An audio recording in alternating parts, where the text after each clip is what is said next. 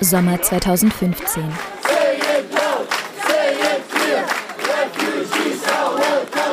Am frühen Abend ein weiterer Zug aus Wien kommt in München an. Für insgesamt gut 15.000 Menschen an diesem Wochenende das ersehnte Ziel.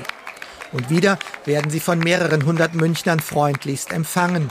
Freude, Erleichterung, Erschöpfung, Zuversicht und Kinder, die nicht verstehen, was das Leben ihnen gerade abverlangt. Millionen Flüchtlinge, vor allem aus Syrien, Afghanistan, Pakistan und dem Irak, sind über die Balkanroute auf dem Weg in die Europäische Union.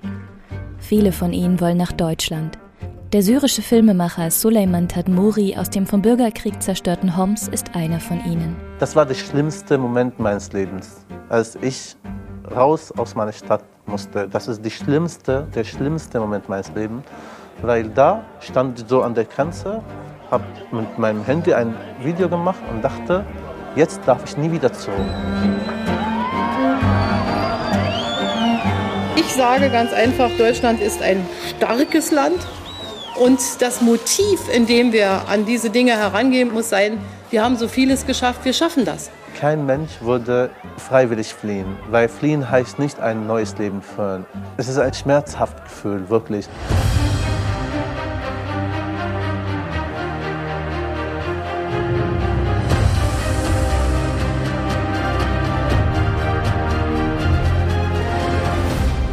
Ich bin Mirko Drotschmann, ihr hört Terra X History, der Podcast, und in dieser Folge geht es um die Geschichte von Flucht und Vertreibung. Und diese Geschichte ist vermutlich so alt wie die Menschheit selbst. Ihr werdet in dieser Folge auch viele persönliche Schicksale hören. Flüchtlinge schildern ihre schrecklichen Erlebnisse. Als Bundeskanzlerin Angela Merkel im Sommer 2015 entschieden hat, Hunderttausende Flüchtlinge in Deutschland aufzunehmen, war damit nicht jeder einverstanden. Sofort war von einer Flüchtlingskrise die Rede. Davon, dass Deutschland so viele Flüchtlinge gar nicht würde aufnehmen können. Ähnliche Kritik gab es auch 2022, nach dem Beginn des russischen Angriffskrieges auf die Ukraine.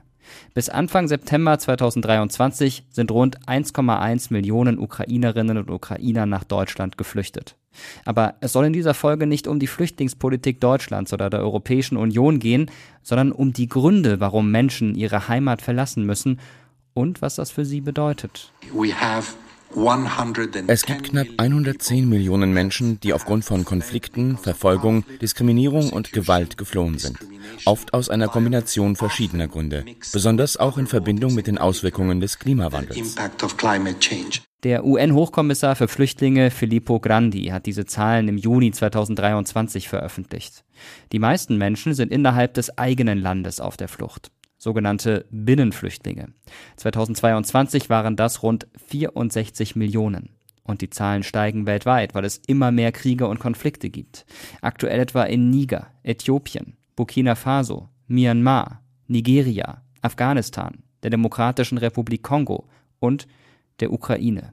Im Jahr 2022 stellten fast 250.000 Menschen allein in Deutschland einen Asylantrag. Im vorigen Jahr haben wir zum ersten Mal bekannt gegeben, dass wir die Zahl von 100 Millionen Flüchtlingen überschritten haben. Nun sind wieder bereits 10 Prozent mehr dazugekommen. Ich würde sagen, das ist ein ziemliches Armutszeugnis für den Zustand unserer Welt. Aber wer entscheidet darüber, ob jemand in ein Land hinein darf oder nicht? Was sind die Gründe, weshalb Menschen aus ihrer Heimat weggehen? Und warum wurden Menschen in der Geschichte immer wieder vertrieben? Auch wir Deutsche müssten es nachempfinden können, wie es sich anfühlt, ein Flüchtling zu sein. Für viele von uns gehören Flüchtlingserfahrungen zur Familiengeschichte.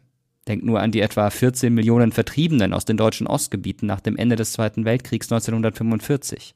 Darauf kommen wir später noch einmal zurück. Ich hatte eine sehr schöne Kindheit mit meinen Geschwistern, mit meinen Eltern. Wir waren sehr viel im Urlaub, am Strand. Es war sehr schön. Und ich habe alles bekommen, was ich mir gewünscht habe von meinem Vater und Mutter. Wirklich alles. Ich konnte mir nicht vorstellen, irgendwo anders außer Libanon oder Syrien zu leben. Also Libanon und Syrien ist eine Sprache, eine Dialekt sogar eine Kultur, es ist 100% ähnlich. Also ich habe mich nicht fremd gefühlt da in Libanon und Beirut zum Beispiel. Die gleiche Kultur, Essen, alles gleich. Nach drei Monaten Revolution, Krieg, Flugzeuge, alles kaputt, IS, Al-Qaida, Armee, Rebellen, alles auf einmal. Wo ich nicht daran nachgedacht habe, dass es sowas gibt im Leben. Ich war jung, ich war 22 noch. Und dann kam auf einmal Krieg und alles zerstört und Freunde sterben. Es war einfach Schock, also wirklich Schock, wo ich jeden Tag in diesem Krieg gedacht habe, ist das wahr? Das ist unrealistisch, was passiert jetzt. Flugzeuge, Bomben, so. Dachte ich immer, Kriegsfilme und so sind lächerlich. Ich bin in echt jetzt. Also es ist wirklich, ich kann diese Gefühle nicht beschreiben, weil das ist also unglaublich. Also ich kann das wirklich nicht beschreiben. Seit 2011 herrscht in Suleimans Heimat Bürgerkrieg. Er kommt 2015 als Flüchtling nach Deutschland. Erst über die Türkei, dann mit einem Schlauchboot über das Mittelmeer nach Griechenland und schließlich über die Balkanroute hierher zu uns. Bis heute bilden Flüchtlinge aus Syrien mit mehr als 6,5 Millionen weltweit die größte Flüchtlingsgruppe. Nicht immer aber sind es Kriege, weshalb Menschen wie Suleiman ihre Heimat verlassen müssen. UN-Hochkommissar Filippo Grandi hat es vorhin ja schon gesagt. Zunehmend flüchten die Menschen vor den Folgen des Klimawandels. Aber dass Menschen wegen der Klimasituation vor Ort fliehen, das ist auch kein Phänomen der Moderne. Um 5000 vor Christus zwingt in der Sahara im nördlichen Afrika eine lange Dürreperiode die Menschen zur Flucht. Es kommt zu einer der ersten Massenwanderungen infolge von Klimaveränderungen. Viele Menschen ziehen Richtung Osten und lassen sich im fruchtbaren Niltal nieder. Experten schätzen, dass heute fast 24 Millionen Menschen weltweit auf der Flucht sind, weil ihre Heimat durch Naturkatastrophen bedroht ist. Aber manchmal werden Menschen auch mit Gewalt gezwungen, ihre Heimat zu verlassen. Über die Jahrhunderte hinweg ist auch der Sklavenhandel ein wichtiger Grund für massenhafte Zwangsmigration. Zwischen dem 7. und 15. Jahrhundert zum Beispiel werden rund 15 Millionen Menschen von arabischen Händlern innerhalb Afrikas verkauft. Der transatlantische Sklavenhandel führt bis zum 19. Jahrhundert zur Zwangsmigration von noch einmal geschätzt 13 Millionen Menschen. Politische Konflikte führen ebenso zur Vertreibung. Im 14. Jahrhundert fordern die Arbeiter in Florenz mehr Rechte. Der Aufstand wird von der Obrigkeit niedergeschlagen, viele der Aufständischen werden zur Flucht gezwungen und lassen sich weiter nördlich in deutschen Gebieten nieder. Auch während der Französischen Revolution kommt es zu Flucht und Vertreibung. Adlige und Anhänger des Ancien Regime müssen das Land verlassen. Zwischen 1789 und 1794 fliehen an die 180.000 Menschen in grenznahe Städte wie Worms, Koblenz oder Brüssel. Das sind nur ein paar Beispiele aus der langen Geschichte von Flucht und Vertreibung. Vor allem das 20. Jahrhundert ist das Jahrhundert der großen Flüchtlingsbewegungen. Als die britische Kolonialherrschaft im August 1947 auf dem indischen Subkontinent endete, wurden die neuen unabhängigen Staaten Indien und Pakistan geteilt. Für mehr als 10 Millionen Menschen bedeutete das Flucht, Vertreibung, Umsiedlung. Und als 1948 der Staat Israel gegründet wurde, flüchteten Hunderttausende Palästinenser aus dem Land. Oder die vietnamesischen Boat People, Rund eineinhalb Millionen Menschen verließen nach 1978 aus Angst vor der neuen kommunistischen Regierung Vietnams ihre Heimat über das Meer. Oder denkt an die Rohingya, eine muslimische Volksgruppe, die ursprünglich im buddhistischen Myanmar gelebt hat. Rund eine Million Menschen sind aus Angst vor Verfolgung seit 2017 über die Grenze nach Bangladesch geflohen, wo sie bis heute in Flüchtlingslagern leben. Natürlich gab es zu allen Zeiten auch freiwillige Migration, also das Reisen oder Neuansiedeln. Viele Menschen haben ihr Glück fern der Heimat gesucht. Menschen sind zu allen Zeiten gewandert bzw. ausgewandert. Wie sonst hätten sie sich über alle Kontinente verteilen können. Und genau darüber sprechen wir jetzt mit der Historikerin Sylvia Hahn. Sie ist Expertin für historische Migrationsforschung. Flucht und Vertreibung oder anders gesagt, die erzwungene Migration ist nur ein Teil davon. Die erste Frage deshalb an dich, Sylvia. Gehört Migration denn ganz allgemein zur Menschheitsgeschichte? Naja, wenn man in der Geschichte zurückblickt, dann sieht man, dass Menschen immer freiwillig oder unfreiwillig oder aufgrund ökologischer Umwälzungen, aufgrund von Naturkatastrophen, von Hungerkrisen, Seuchen oder aufgrund von Krieg oder aufgrund von religiöser politischer Verfolgung ihre Geburtsorte, sagen wir mal so, oder ihr Gebiet, wo sie ihre Kindheit verbracht haben, verlassen mussten. Und diese globalen Migrationen sind eigentlich so alt wie die Menschheit selbst und die Ursprünge gehen auf Afrika zurück und von dort aus ist der Mensch weiter gewandert und hat die Erde besiedelt. Und deswegen denke ich, dass dieses Postulat der Sesshaftigkeit eigentlich ein Mythos ist und der meines Erachtens zerschlagen gehört und dass wir uns der Tatsache stellen müssen, dass Menschen immer gewandert sind. Migrare heißt ja auch wandern und es deswegen ein Teil unseres Lebens ist, genauso wie Geburt, Leben und Tod. Du hast vorhin gesagt, dass wir Menschen alle ursprünglich aus Afrika stammen und hast da schon eine Migration angerissen, nämlich die von Afrika weg, dann in die anderen Teile der Erde. Könntest du noch ein paar weitere eindrucksvolle Beispiele nennen für große Migrationen, Wanderbewegungen in der Geschichte? Wir kennen natürlich diese große Geschichte des Weggehens aus Afrika, das natürlich über Millionen Jahre gedauert hat. Das ist ja nicht von einem Tag auf den anderen passiert. Aber wenn wir uns millionenfache Migrationen in früheren Zeiten anschauen, dann ist das Interessante, dass sie zum Beispiel in China stattgefunden haben, ja, weil hier schon Millionen Menschen von verschiedenen Gebieten zwangsumgesiedelt worden sind, zum Beispiel in den Norden an die Grenzen zur Bewachung der Grenzen oder dann später Millionen, wirklich zig Millionen schon, in den Süden umgesiedelt worden sind. Diese Städte im Süden sind wirklich ganz kosmopolitische Städte damals schon gewesen. Und ich rede jetzt hier um Zeiten, also so 200 nach Christus, 400 nach Christus, wo es wirklich Millionen Bewegungen gegeben hat. Und interessant ist auch, dass die Chinesen einer der ersten administrativen Systeme zur Beobachtung und zur Kontrollierung von Migration bereits so um 300 nach Christus eingeführt haben. Jetzt hast du auch beschrieben, dass diese Migrationsbewegungen in Anführungszeichen erfolgreich äh, verlaufen sind. Die Menschen sind dann irgendwann angekommen, sind auch aufgenommen worden, zumindest weitestgehend. Es gibt aber auch immer wieder Fälle in der Geschichte, in denen Menschen abgelehnt werden, die migrieren, die irgendwo ankommen wollen. Mir fällt da ein Beispiel aus der Zeitgeschichte ein, 1938, die Konferenz von Evian. Da hat US-Präsident Roosevelt äh, verschiedene Länder eingeladen. Man hat überlegt, nimmt man die Juden auf, die aus Deutschland fliehen müssen? Wer nimmt die Juden auf? Und naja, letztendlich kam dabei raus, dass fast niemand die Juden aufnehmen wollte. Da gab es also große Ablehnung. Kannst du noch weitere Beispiele nennen für, für abgelehnte Migration? Die Verfolgung und Ausweisungen und Vertreibungen von den Juden, die ziehen sich ja auch durch die Geschichte und das ist wirklich eines der, der finde ich, eines der schlimmsten Punkte in der Menschheitsgeschichte, wie diese Gruppe, diese religiöse, ethnische Gruppe verfolgt wurde. Also wir kennen ja die Geschichten von der Bibel bis heute, die sich da durchziehen. Aber es hat natürlich auch noch andere Gruppen. Religion hat immer auch einen wesentlichen Aspekt gespielt, der zu Vertreibungen äh, von Gruppen geführt hat. Eine der ganz bekannten neben den Juden waren zum Beispiel die Protestanten. Aber nicht nur diese religiösen Gruppen sind oft nicht akzeptiert worden, sondern auch soziale Gruppen, also welchen Status man in der Gesellschaft gehabt hat. Das war ein ganz ein wesentlicher Aspekt, ob man aufgenommen wurde oder nicht. Andere Beispiele sind natürlich auch noch die Arbeitsmigranten, die eine Konkurrenz dargestellt haben.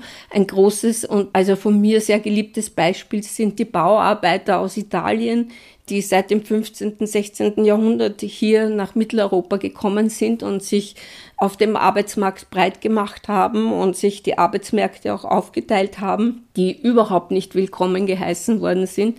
Also aus meinen früheren Studien über meine Heimatstadt in Wiener Neustadt habe ich im Archiv gefunden. Da hat es wirklich Streitigkeiten, Messerattacken und so weiter gegeben. Also das sind Beispiele, wo man wirklich sehr schön sehen kann, wie stark die Ablehnung, also aus welchen Gründen religiös, Arbeitsmarkt, Konkurrenz, politische, andere Ansichten später dann.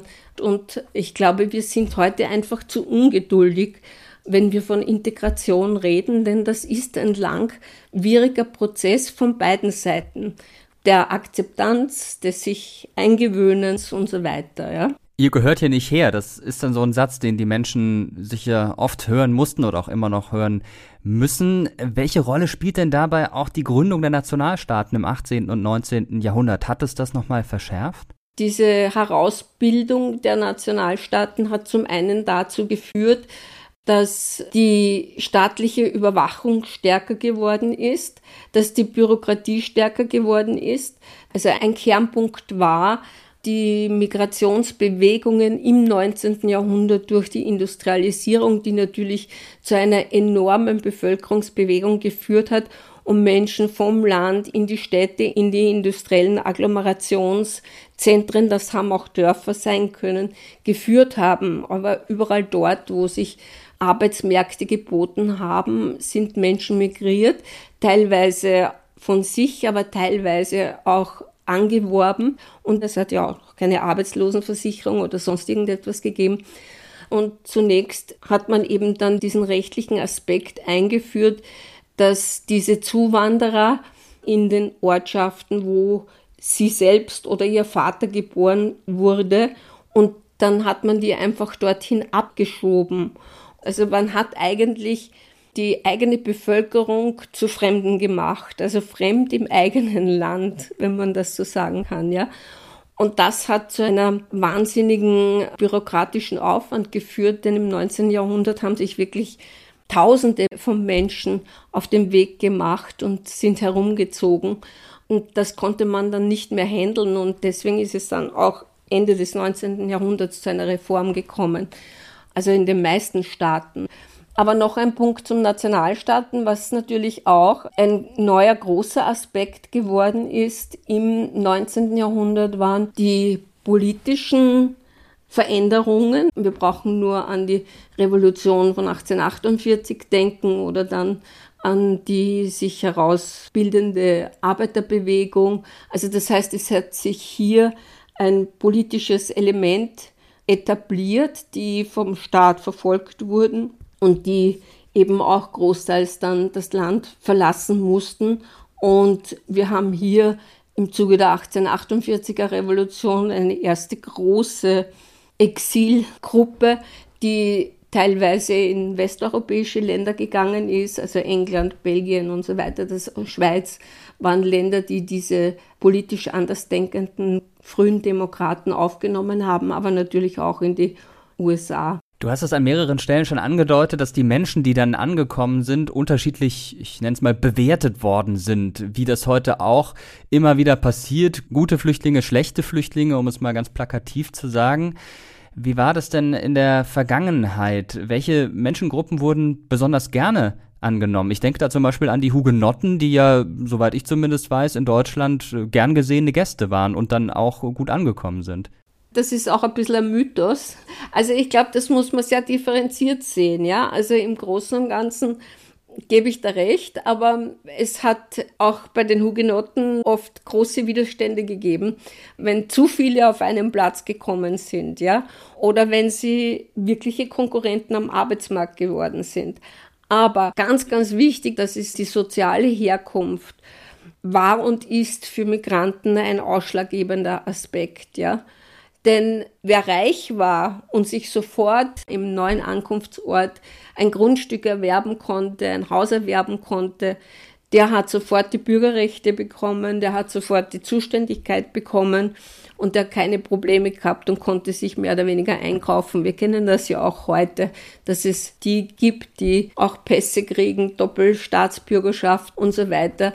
Also je reicher, desto besser, je ärmer, desto schlimmer. Warum ist denn das vielen von uns heute gar nicht mehr bewusst, dass wir eigentlich ursprünglich auch mal Migranten waren, beziehungsweise unsere Vorfahren? Ich glaube, dass Migration einfach oder das Wandern gesellschaftspolitisch immer einen negativen Aspekt gehabt hat, denn wandernde Völker waren die Juden und das waren immer Außenseiter, auf die man immer herabgesehen hat. Roma sind die, dann die Handwerker auf der Wald. Also diese Mobilität hat eigentlich immer gesellschaftspolitisch einen negativen Aspekt gehabt. Und dann ist noch dazu gekommen, dass auch die Wissenschaft spätestens dann im 18. Jahrhundert durch das bürgerliche Familienideal und durch die bürgerliche Familienideologie, das auch wissenschaftlich so festgeschrieben worden ist. Und Sesshaftigkeit ist dann mit Respektabilität verbunden worden und die Mobilen sind die nicht respektablen Bevölkerungsgruppen. Und was ich gesehen habe mit meinen Studenten über die Jahre hinweg, ist, dass jeder zunächst einmal gesagt hat, nein, in unserer Familie gibt es keine Migrationsgeschichte. Und in meinen ganzen 20 Jahren, in meinen Seminaren, haben die Studierenden dann ihre Proseminar oder Seminararbeit über ihre Familie schreiben können. Und es hat noch nie jemanden gegeben, der keine Migrationsgeschichte gefunden hat in der Familie. Und ich denke, Menschen sollten eigentlich stolz darauf sein, denn Migration hat ja auch was mit Erfahrung, mit Lernen, mit Neugierde, mit Weiterkommen zu tun. Und wir, wir bringen das immer nur als einen negativen Aspekt. Es ist also noch viel zu tun, höre ich raus, und auch für jeden von uns viel zu tun, indem man sich selber mit der eigenen Familiengeschichte beschäftigt. Vielleicht ist diese Podcast-Folge ja ein kleiner Anstoß dafür. Ganz herzlichen Dank. Danke. Ja, Silvia hat gerade schon davon gesprochen, dass es auch zu fast allen Zeiten Versuche gab, den Zuzug von Fremden zu beschränken. Und dass mit dem Aufkommen der Nationalstaaten und der Industrialisierung manchmal Menschen im eigenen Land zu Fremden wurden, in ihr Heimatdorf zurückgeschickt wurden, weil sie arbeitslos geworden waren und nun von der Fürsorge leben mussten. Pässe oder Ausweisdokumente in den unterschiedlichsten Formen gibt es schon sehr lange. Und das Recht auf Freizügigkeit, also dass man bestimmen konnte, wo man leben wollte, gab es für viele Bevölkerungsschichten erst im 18. und 19. Jahrhundert, als nach und nach die Leibeigenschaft abgeschafft wurde. Ob Fürstentümer, Königreiche oder Staaten, die Obrigkeit hatte immer ein großes Interesse daran, die Migration ihrer Bevölkerung zu kontrollieren. Und das hatte ganz verschiedene Gründe. Steuereinnahmen, Militärdienst, Arbeitskraft. Man wollte verhindern, dass dem Herrschaftsgebiet nützliche Untertanen einfach so abhanden kamen. Andererseits hat man sich abgeschottet gegen jeden, der weniger nützlich erschien. In der preußischen Reichspolizeiverordnung von 1548 etwa heißt es, Bettler und Landstreicher sollen verbannt werden, da sie eine Bedrohung für den inneren Frieden, das Recht und die Ordnung stellen. Ja, diese Liste könnte man beliebig fortsetzen. Diener durften ihren Herrn nicht verlassen. Leibeigene sowieso nicht. In Augsburg, im Herrschaftsgebiet von Kaiser Karl V., gab es Mitte des 16. Jahrhunderts eine Anordnung, dass herrenloses Gesinde, das keinen Fürsprecher hat, im Besitz eines kaiserlichen Reisedokuments sein muss, anderenfalls es die Ausweisung riskiert. Im 18. Jahrhundert war es dann Friedrich Wilhelm I. von Preußen, der die Einwanderungskontrolle gewissermaßen perfektionierte. Der Soldatenkönig erließ schärfere Gesetze, um Bettler, Vagabunden und böses Gesindel zu kontrollieren. Zum ersten Mal mussten Fremde einen Pass bei sich tragen.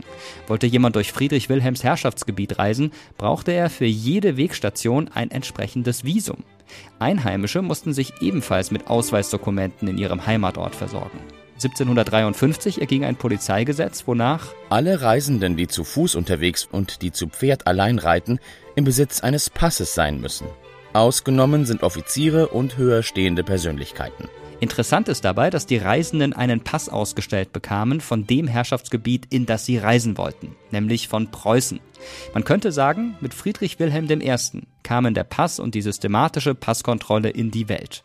Und mit der Französischen Revolution der moderne Nationalstaat und damit ein ganz neues Verständnis davon, wer jetzt als Einheimischer und wer als Fremder betrachtet wurde. Die Staatsmacht kontrollierte, wer sich auf ihrem Territorium bewegen durfte. Nur wer den richtigen Pass besaß, gehörte wirklich dazu. Und wie wichtig es war, überhaupt einen Pass oder Ausweis zu besitzen, das zeigte sich spätestens Anfang des 20. Jahrhunderts. Russland, Oktoberrevolution 1917. Die Bolschewiken unter Lenin übernehmen die Macht. Millionen von Russinnen und Russen flüchten aus der neu gegründeten Sowjetunion. Die neuen Machthaber entziehen den Flüchtlingen die russische Staatsbürgerschaft und damit jeden Schutz. Wir müssen ein Banner in jedem Land hissen und auf der ganzen Welt Bande der Geschwisterlichkeit schmieden. Seit 1921 ist der norwegische Diplomat und Polarforscher Fridtjof Nansen hoher Kommissar des Völkerbundes für Flüchtlingsfragen und er findet für die Millionen von staatenlosen russischen Flüchtlingen eine Lösung, ein provisorisches Ausweisdokument, der nach ihm benannte Nansen-Pass. 53 Staaten erkennen diesen Pass an. Er gewährt seinen Inhabern zumindest einen gewissen Schutz, macht es für sie leichter, im Exil Arbeit oder eine Wohnung zu finden. Es ist der erste Flüchtlingsausweis der Welt. Er wird in den 1920er Jahren dann auch noch anderen Flüchtlingsgruppen ausgestellt. Vertriebenen Armeniern aus dem Osmanischen Reich, aramäischen Christen im Nahen Osten. In den 1930er Jahren bekommen ihn auch jüdische Flüchtlinge aus Deutschland und Österreich. Für den russischen Schriftsteller Wladimir Nabokov bleibt er trotzdem ein Pass zweiter Klasse. Es ist ein höchst minderwertiges Dokument von kränklich grüner Farbe. Sein Inhaber war wenig mehr als ein auf Bewährung entlassener Verbrecher. Und nicht jeder kann ihn bekommen. Als das Habsburger Reich nach dem Ersten Weltkrieg zusammenbricht, sind mit einem Mal auch Ruthenen und Ungarn staatenlos. Für sie gibt es keinen Nansenpass. Deshalb galten diejenigen, die einen hatten, gegenüber anderen als privilegiert. Die politische Theoretikerin Hannah Arendt hat die Nansenflüchtlinge einmal als die Aristokratie unter den Staatenlosen bezeichnet. Der Nansenpass gilt heute als ein Meilenstein in der Geschichte des humanitären Völkerrechts. Diese Entwicklung mündet in die Genfer Flüchtlingskonvention von 1951, die bis heute gültig ist. Der Ausdruck Flüchtling findet auf jede Person Anwendung, die aus der begründeten Furcht vor Verfolgung wegen ihrer Rasse, Religion, Nationalität, Zugehörigkeit zu einer bestimmten sozialen Gruppe oder sich wegen ihrer politischen Überzeugung außerhalb des Landes befindet. Bis heute sind Fluchtgründe in der Genfer Flüchtlingskonvention definiert. Wer Schutz genießt oder nicht, regelt das jeweilige Asylrecht. Bürgerkrieg oder Krieg oder politische Verfolgung zählen dazu. Wirtschaftliche Gründe wie Hunger und Armut allerdings nicht. Und wer wie Suleiman einen syrischen Pass besitzt, der kann damit in fast kein Land der Welt ohne Visum einreisen. Deutsche dagegen können mehr als 150 Länder dieser Welt problemlos bereisen. Der deutsche Pass gilt daher als einer der mächtigsten Pässe überhaupt. Meine Stadt, wo ich war, war zwei Jahre belagert und eingeschlossen von Scharfschützen. Keiner darf rein, keiner darf raus. Und dann langsam gibt es kein Essen mehr. Hatten wir keinen Strom, kein Wasser, nichts einfach. Und langsam haben wir natürlich immer Essen gespart und haben nicht, also wirklich, ich habe jeden Tag zum Beispiel nur einmal gegessen und dann der Rest Gras oder Blätter von Bäumen. Ich habe es nur vermisst, einmal satt zu sein. Also ich habe geträumt von satt sein. Ich habe nicht geträumt von einem Ei zum Beispiel oder ein Kartoffeln oder Reis. Ich habe geträumt von irgendwas, was mich satt macht. Nach sechs Monaten nur Gras. Und ich habe geträumt im Krieg, dass ich Essen mit voll Schimmel und kaputt schlimm, dass man nicht essen kann und stinkt, dass das esse. Das habe ich geträumt. Weil man weiß nicht, was Hunger heißt. Hunger heißt, ist echt schlimm. Ich wollte nur raus. Ich habe ehrlich gesagt nicht wirklich die Hoffnung, dass ich raus konnte, weil es gab nur zwei Möglichkeiten, entweder drei Möglichkeiten. Entweder sterben oder verhaftet werden. Und verhaftet werden heißt auch sterben unter Foltern oder dass irgendeine Lösung wird in Syrien, irgendeine Lösung von USA oder keine Ahnung. So. Der Krieg in Syrien, den Suleiman erlebt hat, wurde bald auch als konfessioneller Krieg bezeichnet. Auch wenn am Anfang gar kein fundamentaler religiöser Konflikt stand. Zunächst forderten Teile der Bevölkerung Reformen und den Sturz des Machthabers Bashar al-Assad. Aber dann kam es zu konfessionellen Spannungen. In Syrien bekämpften sich religiöse Gruppen, die von Assad geschickt gegeneinander aufgehetzt wurden. Und Religion hat, wie wir schon gehört haben, auch in der Geschichte von Flucht und Vertreibung immer wieder eine Rolle gespielt. Im 16. Jahrhundert, in der Zeit der Gegenreformation, wurden aus katholischen Gebieten Protestanten, Anhänger des russisch-orthodoxen Glaubens und Hugenotten verbannt. In Frankreich wurden allein 1685 geschätzt 150.000 Hugenotten vertrieben. Doch kaum eine Glaubensrichtung war in ihrer Geschichte von Flucht und Vertreibung so stark betroffen wie das Judentum. Alle Juden, die nicht konvertieren, werden aus dem Reich verbannt. Wir schreiben das Jahr 1492. Es ist nicht nur das Jahr, in dem Kolumbus Amerika entdeckt, es ist auch das Jahr, in dem sich die jüdische Bevölkerung in Spanien entscheiden muss. Entweder sie konvertiert zum Christentum oder sie muss das Herrschaftsgebiet verlassen. Die katholischen Könige Isabella von Kastilien und Fernando von Aragonien wollen mit dem sogenannten Alhambra-Edikt alle Juden aus ihrem Reich verbannen. Wir ordnen an, dass alle Juden bis Ende des Monats Juli mit ihren Söhnen, Töchtern und ihrer Dienerschaft das Land verlassen und niemals wagen sollen, zurückzukehren. Wer dagegen verstößt, wird mit dem Tod bestraft. Viele wollen sich nicht taufen lassen. Mehr als 100.000 spanische Juden gehen ins Exil, verlassen ihre Heimat, in der sie seit vielen Generationen leben.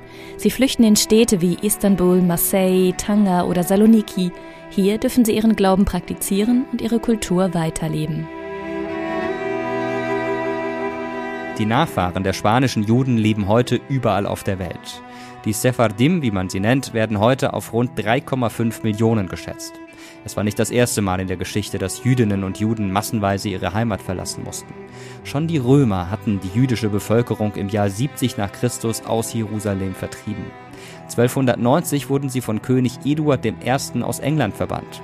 König Karl VI. unterschrieb 1394 die Ausweisung der Juden aus dem französischen Königreich. Und die Juden, die nach dem Alhambra-Edikt 1492 nach Portugal geflohen waren, wurden von König Manuel I. auf Druck der spanischen Könige dann 1496 zur Flucht gezwungen. Und das waren gerade nur einige Beispiele aus dem späten Mittelalter. Zwischen 1933 und bis zum Auswanderungsverbot der Nationalsozialisten 1941 sind von den rund 500.000 deutschen Juden zwei Drittel aus Nazi-Deutschland geflohen. Und genau darüber sprechen wir jetzt mit Marin Krüger vom Jüdischen Museum in Berlin. Diese Flüchtlinge haben in sehr, sehr vielen unterschiedlichen Ländern Aufnahme gefunden. Es war sehr schwer, ein Land zu finden, in das man einreisen konnte, das bereit war, einen aufzunehmen.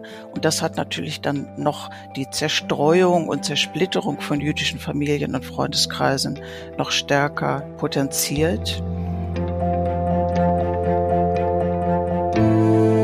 Das bedeutet natürlich, dass der Ort, an dem man lebt, an dem man geboren ist, vielleicht aufgewachsen ist, vielleicht lange lebt, dass man diesen Ort als weniger sicher empfindet als andere Menschen, deren Anwesenheit an einem Ort niemals in Frage gestellt wurde.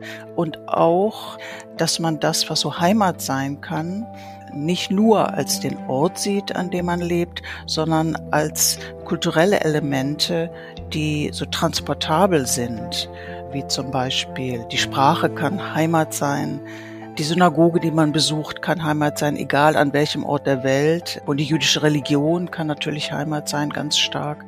Die Schicksalsgemeinschaft, auch wenn die Menschen, die zu dieser Gemeinschaft gehören, sehr verstreut in aller Welt leben. Also ich glaube, dass das charakteristisch ist, dass das die Suche sozusagen, wir suchen sich ja alle nach etwas, was Heimat sein kann und dass man andere Antworten auf diese Suche nach Heimat findet. Und wir haben bei uns im Museum einen Raum, der heißt Achse des Exils. Es geht vor allem um das Exil nach 1933. Und wir haben ein Mahnmal am Ende dieser Achse des Exils. Dieses Mahnmal heißt Garten des Exils. Und dort ist die Idee, im Grunde die Idee des Architekten, die umgesetzt wurde, dass die Besucher heute so die Unsicherheit und Orientierungslosigkeit, die mit der Auswanderung verbunden ist, so körperlich spüren können. Der Zweite Weltkrieg bedeutete für die Juden in Europa und besonders in Nazi-Deutschland unermessliches Leid und millionenfachen Tod. Nach dem Ende des Zweiten Weltkriegs beschlossen die Alliierten, dass so etwas in Deutschland nie wieder möglich sein dürfe. Bei der Potsdamer Konferenz im Juli 1945 berieten die Siegermächte über die Nachkriegsordnung für Deutschland und Europa und über neue Grenzen. Die deutschen Ostgebiete, darunter Ostpreußen, Pommern und Schlesien, wurden unter polnische Verwaltung gestellt. Ostpolen wiederum fiel an die Sowjetunion. Die Oder-Neiße-Grenze markierte fortan die neue deutsche Ostgrenze und das bis heute. Deutschland verlor damals rund ein Viertel seines Territoriums und Millionen Menschen ihre Heimat. Etwa 14 Millionen Deutsche und Polen wurden vertrieben und zwangsumgesiedelt. Eine von ihnen, die damals ihre Heimat verlor, ist Helga Lade. Sie stammt aus Nipperwiese, dem heutigen Ognica in der polnischen Woiwodschaft Westpommern an der Oder. Jedes Jahr besucht sie einmal ihre alte Heimat. Glücklich bin ich auch nicht, aber es ist meine Heimat und ich äh, empfinde hier einfach Heimaterde. Aber im Laufe der Jahre äh, hat man sich jetzt damit abgefunden, dass es ein anderes Land ist. Es ist Polen und nicht mehr Deutschland. Und ich bin hier, weil man doch so die Wurzeln hat. 1945 flüchtet Helga Lade an der Hand ihrer Mutter über die Oder vor der sowjetischen Roten Armee. Ich weiß nur, dass meine Mutter gesagt hat, los, los, los. Wir haben noch ähm, ihre Freundin mit ihrer Mutter auf ein Fahrrad geladen, die war beinamputiert. Die mussten wir mitnehmen und dann ging es zum Hafen und wir wurden da verfrachtet. Ich war so unterernährt, 45, dass alle dachten, ich sterbe. Und was ich auch gesehen habe, dass ein Schiff auf eine Mine gelaufen ist und dass da die, das kann ich nicht erzählen, die Leichenteile dann durch die Luft flogen, ja. Und auch unser Schiff ist was drauf gefallen. Also das fand ich. Wissen, als Kind ist man da so betroffen, man, man weint nur. Man, man versteht die Welt nicht, was, was das soll, ja. Wie, wie soll man das als Sechsjährige verstehen? Man sieht die Bilder, die gehen nicht raus, wenn man daran denkt. Die sind immer da. Wie Millionen Vertriebene werden auch Helga Lade und ihre Mutter im Westen nicht gerade freundlich empfangen. So schön wie hier in meinem Ort war die Kindheit zunächst gar nicht. 45. Wir waren Flüchtlinge sozusagen. Was wollen die hier, die Leute bei uns, ja, in diesem kleinen Ort jenseits der Oder? Und wir wurden da gar nicht gut aufgenommen. Ja, ich sag oft, ich bin ein Dauerflüchtling. Ja, und über genau diesen Aspekt sprechen wir jetzt mit dem Historiker und Sachbuchautor Andreas Kossert. Er hat nicht nur ein Buch über Geschichte der deutschen Vertriebenen nach 1945 geschrieben, sondern auch ein Buch über die Flucht. Und dass für ganz viele Flüchtlinge diese Flucht niemals endet. In seinem Buch steht ganz am Anfang, jeder kann morgen ein Flüchtling sein. Andreas, warum hast du denn diesen Satz an den Beginn deines Buchs gestellt? Ja, weil es mir einfach wichtig war, tatsächlich konsequent die Perspektive zu wechseln und zwar zu zeigen, welch ungeheuerlicher Vorgang Flucht bedeutet und dass es eigentlich unser normales Vorstellungsvermögen sprengt, und letztendlich haben die Menschen, die fliehen müssen, sich manchmal auch einen Tag oder zwei Tage zuvor überhaupt nicht denken können, ausmalen können, dass sie eventuell wenige Tage später schon fliehen müssen, alles zurücklassen müssen, was sie eigentlich bisher gehabt haben. Und das zeigt eben, Flucht ist eine Zäsur und wenn wir aus der Perspektive von Flüchtlingen die Welt betrachten, zeigt es eben, dass es auch jeden treffen kann. Und das zeigt eben die Geschichte auch zu allen Zeiten. Flucht, Vertreibung, Heimatverlust sind zeitlos aktuelle Phänomene. Vielleicht können wir auch ganz kurz darüber sprechen, wie sich heute die Begriffe verändert haben. Es ist ja oft von Geflüchteten die Rede. Warum ist denn diese Bezeichnung deiner Meinung nach nicht korrekt? Gerade im Jahr 2015 ist ja Flüchtling zum Wort des Jahres in Deutschland gewählt worden, als ungefähr eine Million Menschen nach Deutschland gekommen sind.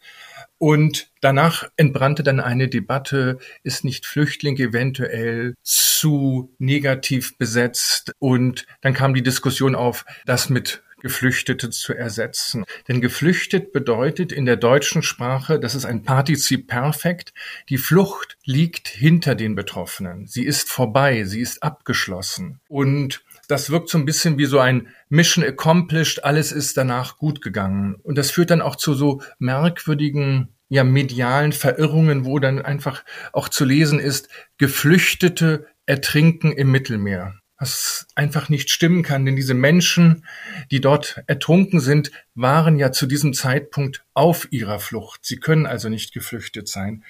Und deshalb habe ich mich dafür entschieden, den Begriff Flüchtling weiter zu verwenden, denn es geht am Ende um das Drama der Flucht und vor allen Dingen auch, wann Menschen ankommen, also wann ihre Flucht hinter ihnen liegt, das ist dann ein sehr individueller, sehr persönlicher Vorgang. Und das können wir nicht einfach auch durch nette Begriffe so ein bisschen glattbügeln sowohl meine Großeltern väterlicher als auch mütterlicherseits sind Vertriebene aus den ehemaligen deutschen Ostgebieten. Also es ist ganz gleich, ob es sich um Vertriebene handelt aus dem Jahr 1945 oder aber jetzt aktuell Flüchtlinge aus Syrien, Afghanistan, anderen Ländern. Es gibt einige Gemeinsamkeiten, das schreibst du auch in deinem Buch. Welche Gemeinsamkeiten konntest du denn feststellen? Auf jeden Fall sind alle Menschen, die Flucht oder Vertreibung erleben, ja, erleben das als eine Zäsur und weil es eben etwas Erzwungenes ist. Und das bedeutet, dass vielen Menschen, die fliehen müssen oder vertrieben werden, eigentlich nicht klar ist, dass es ein Abschied für immer ist. Und das ist, glaube ich, das, was es von anderen Migrationsformen ebenso elementar unterscheidet. Und ich finde, da gibt es so eine ja ein Symbol, was ich immer wieder gefunden habe in unterschiedlichen Fluchterfahrungen in der Geschichte, aber auch bis heute, das sind Schlüssel, dass die Menschen ihre Haustürschlüssel mitnehmen. Das symbolisiert für mich tatsächlich ja auch ja mehrere Dimensionen der Flucht. Menschen schließen ihre Tür ab, weil sie sich gar nicht vorstellen können, dass sie nicht mehr zurückkommen. Und dann, wenn sie irgendwo im Exil sind oder auf der Flucht und merken, dass sie nicht mehr zurückkommen können, ist dieser Schlüssel letztendlich auch ein Symbol für das vergangene Leben. Und damit ist eben auch das alte Leben im wahrsten Sinne abgeschlossen. Und ich habe diese Schlüssel gefunden bei Griechen, die aus der Türkei flüchten mussten, bei finnischen Kareliern, die aus dem russischen Karelien fliehen mussten, aber eben auch bei Syrern oder Ukrainern. Menschen nehmen ihre Schlüssel mit. Und das zeigt, dass sie sich selbst eigentlich zu diesem Zeitpunkt nicht im Klaren waren, dass es ein Abschied für immer ist. Und das, das verbindet eben auch alle Vertriebenen, alle Flüchtlinge.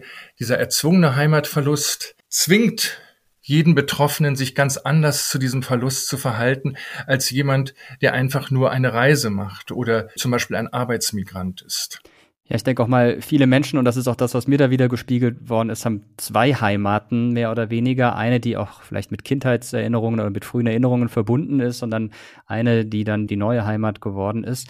Was ist denn Heimat überhaupt? Ist das ein Ort? Ist das eine Kultur? Ist das ein Gefühl? Ist das eine Mischung aus allem? Das ist eine sehr gute Frage. Heimat ist zunächst erstmal ein sehr, sehr deutscher Begriff und der ja auch emotional sehr, sehr stark aufgeladen ist. Und ich glaube, wir alle haben sehr unterschiedliche persönliche Vorstellungen von Heimat. Für manche ist es eben eine Region, ein Ort, für manche ein Geruch, ein Gefühl oder Menschen. Und wir haben ja gerade in den letzten Jahren erlebt, dass der Begriff Heimat, der ja übrigens eigentlich im Deutschen nur im Singular existiert, eine gewisse Renaissance erlebt. Es gibt seit 2018 ein Bundesheimatministerium.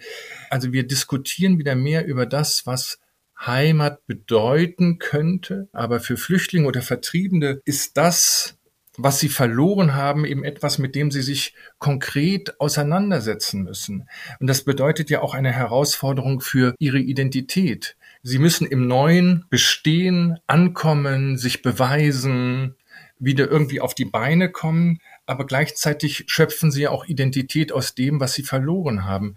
Und deshalb bewegen sich Flüchtlinge, Vertriebene oftmals ja in so zwei Welten. Und das ist eben mitunter auch eine ganz, ganz große Kraftanstrengung. Menschen, die als Flüchtlinge bei uns ankommen, die stoßen immer wieder auf Ablehnung. Selbst nachdem der Zweite Weltkrieg vorbei war, Menschen fliehen mussten, wurden sie oft nicht gerade mit offenen Armen empfangen, obwohl es eben Deutsche waren. Es scheint also gar nicht immer so sehr auf die Herkunft anzukommen, sondern auf den Status als Flüchtling an sich, wenn es zum Beispiel um Ablehnung geht. Warum glaubst du, ist das so? Ja, das, das Beispiel nach dem Zweiten Weltkrieg zeigt das sehr eindrucksvoll. Es kamen 14 Millionen Deutsche in die vier Besatzungszonen ohne Rückfahrkarte. Das bedeutet, dass zu diesem Zeitpunkt es keine Willkommenskultur gegeben hat, obwohl offiziell Deutsche zu Deutschen kamen. Aber sie wurden als Polacken, als Zigeuner, als Rucksackdeutsche beschimpft. Und das zeigt, dass Willkommenskultur historisch eigentlich die Ausnahme ist. Und dieser Punkt, den du gerade angesprochen hast, den finde ich sehr interessant, dass es immer wieder diese Hierarchisierung auch von unterschiedlichen Fluchterfahrungen gibt.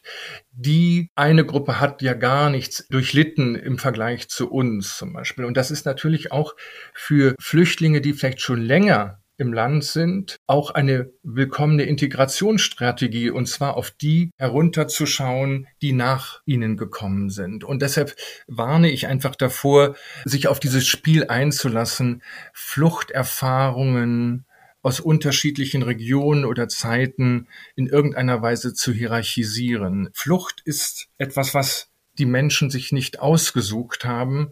Und das ist eben der Unterschied zur Arbeitsmigration. Aber ihre Erfahrung macht eben auch einheimischen Gesellschaften Angst, weil sie eben tatsächlich auch diese Perspektive, sie haben eine Urahnung, dass es eventuell auch sie treffen könnte. Und Flüchtlinge treten vor allen Dingen auch fast nie individuell als Einzelne auf, sondern werden oftmals als Kollektiv wahrgenommen. Und dann kommen auch diese schrecklichen Metaphern von Naturkatastrophen wie Flüchtlingswelle oder Flüchtlingsflut. Und das zeigt eben auch, dass da Ressentiments ganz schnell instrumentalisiert werden können. Da kommt eine Welle auf uns zu, die wir nur durch Deiche oder Dämme abhalten können. Und das ist natürlich auch eine Konfrontation mit Fremdheit, mit anderen Kulturen, Religionen. Aber diese Fremdheitserfahrung, auch diesen Rassismus gegenüber Flüchtlingen hat es eben auch zu allen Zeiten gegeben.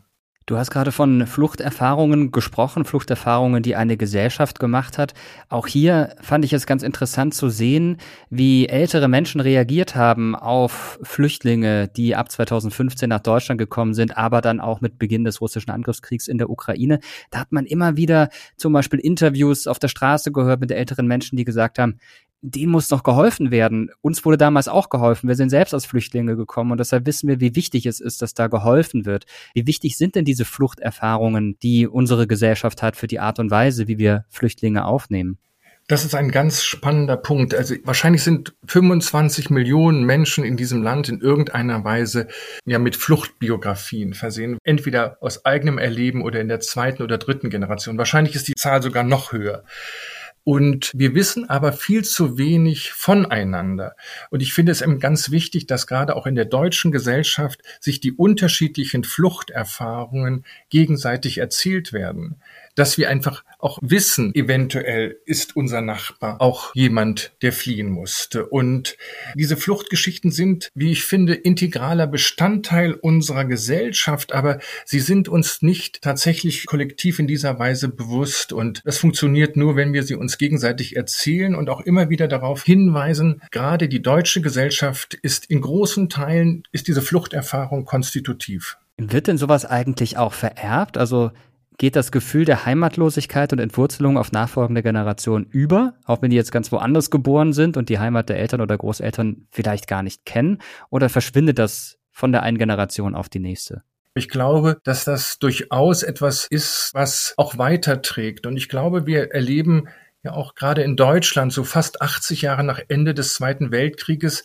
dass wir merken, dass zum Beispiel das Buch von Dörte Hansen, Altes Land, was ja monatelang auf der Bestsellerliste war, ja auch eine Fluchtgeschichte aus Ostpreußen über drei Generationen erzählt und wie letztendlich auch diese Geschichte in der Familie weitergegeben wird, aber wie auch zum Beispiel in Familien geschwiegen wird, nicht erzählt wird, kann ja durchaus auch ein Trauma weitergeben. Und ich glaube, es spielt weiterhin eine Rolle in dieser Gesellschaft, obwohl es immer weniger Menschen gibt, die das eben selbst erlebt haben. Und ich habe das auch zum Beispiel in Griechenland oder in Polen oder in Finnland erlebt, dass es durchaus auch 80 Jahre nach Vertreibung, nach Flucht bei den Betroffenen und ihren Nachfahren noch einen Resonanzraum für dieses Thema gibt, dass es eben durchaus auch zum Beispiel in Griechenland nach fast 100 Jahren noch eine Rolle spielt, ob die Familie aus dem heutigen Griechenland kommt oder aus der Türkei. Und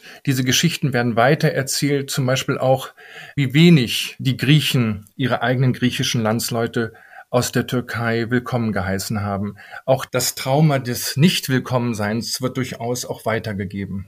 Noch ein letzter Gedanke zum Schluss, weil du auch gerade das Nicht-Willkommensein angesprochen hast in der Diskussion um den richtigen Umgang mit den Menschen, die als Flüchtlinge zu uns kommen, ist ja immer wieder das Wort Obergrenze gefallen. Wie siehst du denn das aus historischer Sicht und mit Blick in die Zukunft gleichzeitig? Ist das so? Muss es eine Obergrenze geben? Kann zu viel Fluchtbewegung eine Gesellschaft, ein Land zerstören?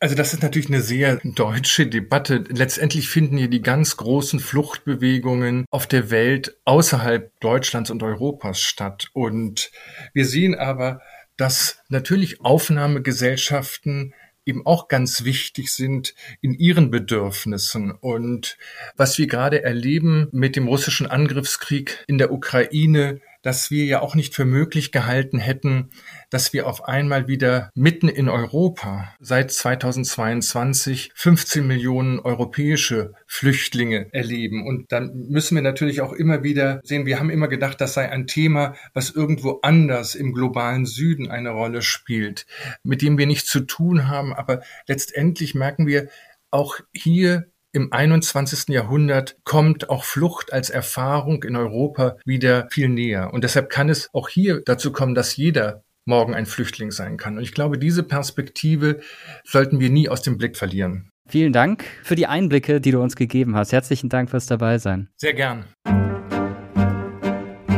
Und ich denke nicht viel auch an meine Heimatstadt, weil es gibt keine schönen Erinnerungen. Letzte zwei Jahre sind nur jeden Tag irgendein Freund gestorben und die Stadt ist zerstört.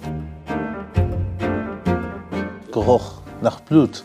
Zum Beispiel, als mein bester Freund gestorben ist und ich musste ihn begraben, da habe ich drei, vier Tage war sein Blut in meiner Nase so. Ich habe es gewaschen und so, aber es geht nicht weg. Also dieser Geruch von Blut, dieser Geruch von Zerstörung, dieser Geruch von Bomben.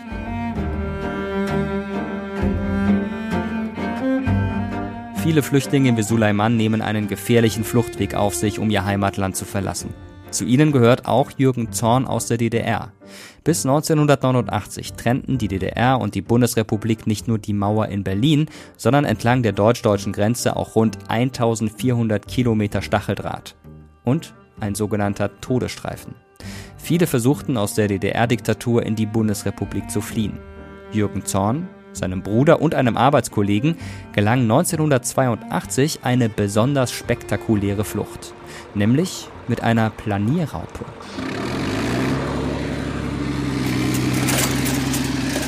Ich wusste nur, also von Hören und Sagen, dass die Grenze abgesichert ist mit Schussalarm und so weiter und so fort.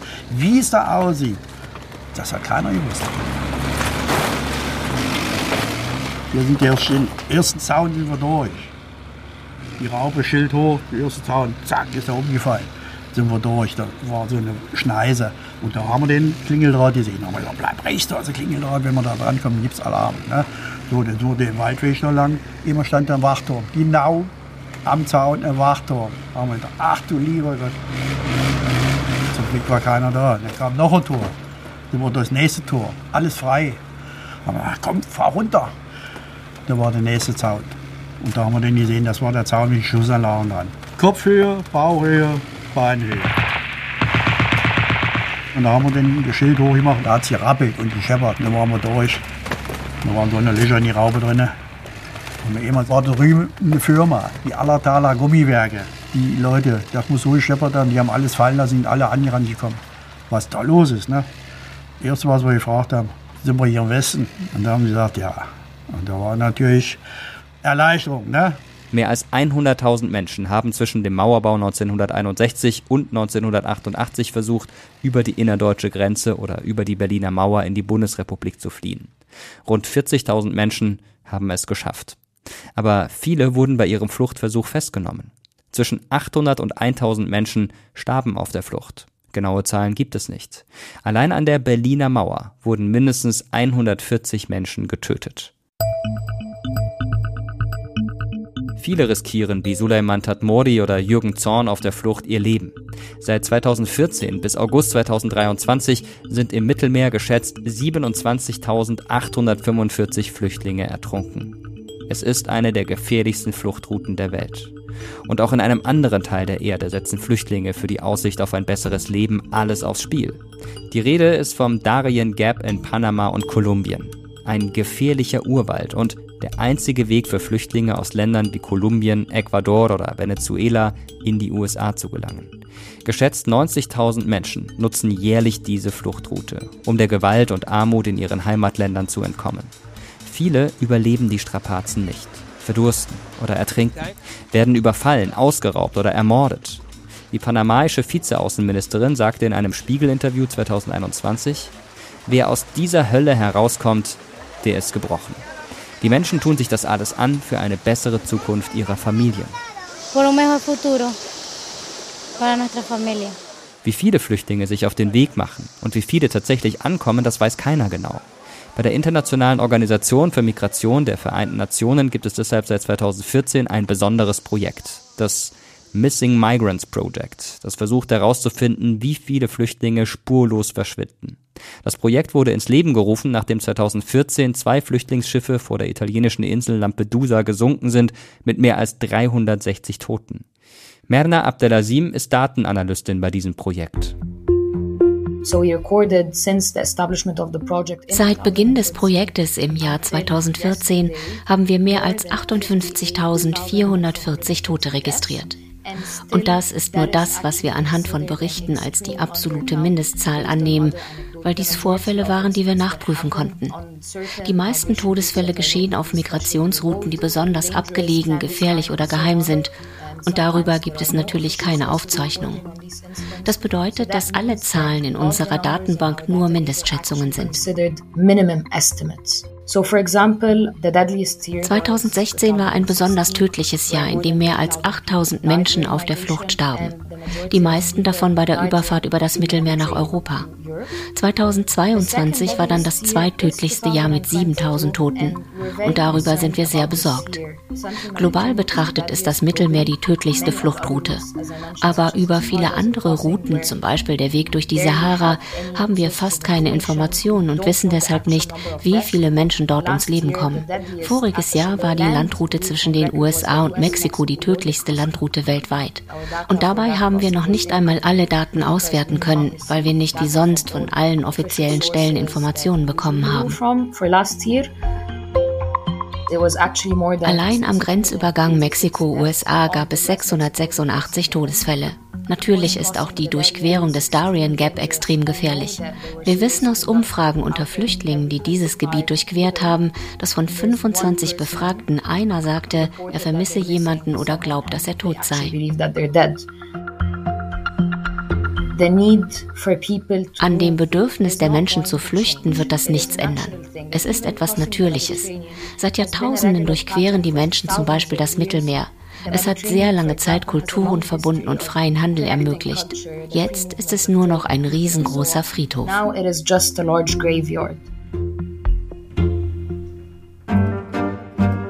Wie kann ich ein normales Leben führen, arbeiten gehen und essen und in meinem Kopf immer die Menschen sind alle gestorben und ich esse jetzt und habe Strom. Warum ich? Und dann habe ich wirklich, nicht übertreiben, den Tod gewünscht. Ich dachte, das wäre ein Traum, wenn ich jetzt sterbe, dann wäre das fair. Eine Frau hat nur gesagt, ein Wort, als ich gesagt habe, ich komme aus Syrien. Sie hat nur gesagt, ich weiß. Und dann habe ich gesagt, was meinen Sie, ich weiß? Hat sie gesagt, ja, ich weiß, weil Sie geflohen sind. Ich höre immer die Flugzeuge von damals. Was heißt die Heimat zu verlieren. Unser Zuhause gehört uns nicht mehr, unsere Heimat. Wie ist das denn in eurer Familie? Gibt es da auch Fluchterfahrungen? Oder kennt ihr Flüchtlinge wie Suleiman persönlich? Wie ist es für euch, täglich die Nachrichten von überfüllten Flüchtlingsbooten zu sehen? Von den vielen Menschen zu erfahren, die auf dem Weg in eine vermeintlich bessere Zukunft sterben? Schreibt uns eure Geschichten, eure Gedanken zu Flucht und Vertreibung gerne per Mail oder auf Terra X History bei Instagram oder aber ihr kommentiert im Community-Tab bei YouTube auf dem Kanal Mr. Wissen to Go Geschichte. Dort posten wir jedes Mal, wenn eine neue Folge erscheint und wir freuen uns natürlich sehr über Feedback, auch über eure Bewertung. Und wenn ihr jetzt noch Lust habt auf historisches Wissen in kleinen Portionen, dann schaut doch mal auf unserem Instagram-Kanal vorbei unter Terra X History, natürlich mit dem Ad davor, posten wir jeden Tag spannende historische Facts und Hintergrundgeschichten. Da gerne mal vorbeischauen. Und wo ich gerade bei den Tipps bin, kennt ihr schon den Podcast dreimal besser? Dort geben die Kolleginnen und Kollegen vom Bayerischen Rundfunk jede Woche drei konkrete Lösungen für ein Problem. Zum Beispiel, ganz passend zu dieser Folge, wie können Flüchtlinge besser verteilt werden? Den Podcast des Bayerischen Rundfunks gibt es überall dort, wo es Podcasts gibt und in der ARD Audiothek jeden Freitag eine neue Folge. Das war Terra X History, der Podcast, und wir hoffen, dass ihr auch beim nächsten Mal wieder dabei seid. Dieser Podcast ist eine Produktion von Objektiv Media im Auftrag des ZDF. Die Autorinnen waren wie immer Janine Funke und Andrea Kath. Sie sind verantwortlich für Buch und Regie. Für die technische Umsetzung und Gestaltung verantwortlich ist Sarah Fitzek. Redaktion im ZDF hatten Anja Greulich, Ricarda Schlossan und Anastasia Druschitz-Kack. Ich bin Mirko Drotschmann und sage danke fürs Zuhören und Bis zum nächsten Mal.